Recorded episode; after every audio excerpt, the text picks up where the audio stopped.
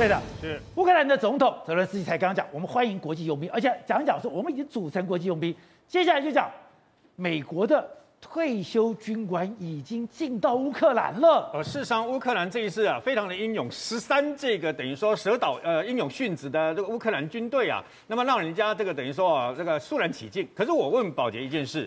俄罗斯的军队呢，直接攻进去基辅，攻进去第二大城，对不对？对，攻进去的，竟然又被逐出，被打出来了。如果只是靠乌克兰的一般的政府军啊，或者是说像基辅发给政府发给这个老百姓两万支的步枪嘛，如果单靠这样的话。真的有本事把这个如虎狼之师的这个等于说俄罗斯的军队赶出去吗？就打不出来吗？呃，事实上，从美国之前有这个呃，美国跟英国啦这些欧洲国家在开战前有十七架次的相关的这个弹药啦，包括哦、呃、这个标枪飞弹专门打坦克跟碉堡啊要塞，那包括包括这个专门打这个防空的啊、呃、直升机跟的飞机近距离的这个刺针飞弹是很棒。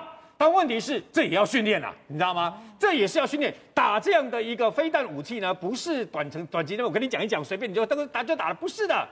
事实上，那么俄罗斯呃乌克兰的总统呢，罗恩斯基他自己讲啊，乌克兰现在要组国际军团，什么意思呢？向全世界那么招募相关的这个呃志愿军啊加入。那现在已经有丹麦啦、拉脱维亚这些已经加入了嘛，到全世界所有的乌克兰的大使馆去报名，然后呢就运进去。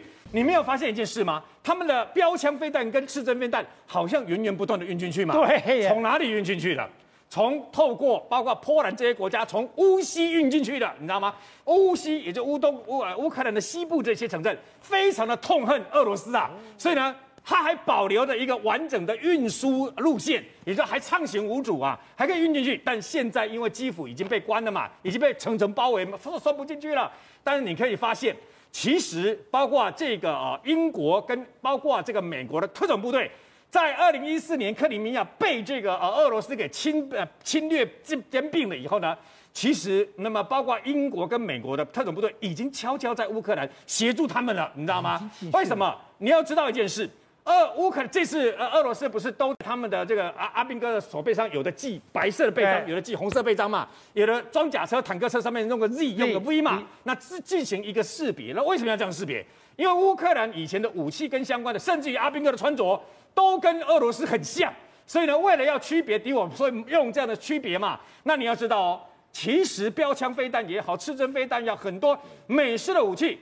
早就进入乌克兰了。这一次，你看瑞典一次五千枚的反坦克，然后包括德国一千枚反坦克、五百枚刺针，全部都加进去了以后呢，现在俄罗斯即将陷入乌克兰，那么在那边打仗最可怕的巷战了。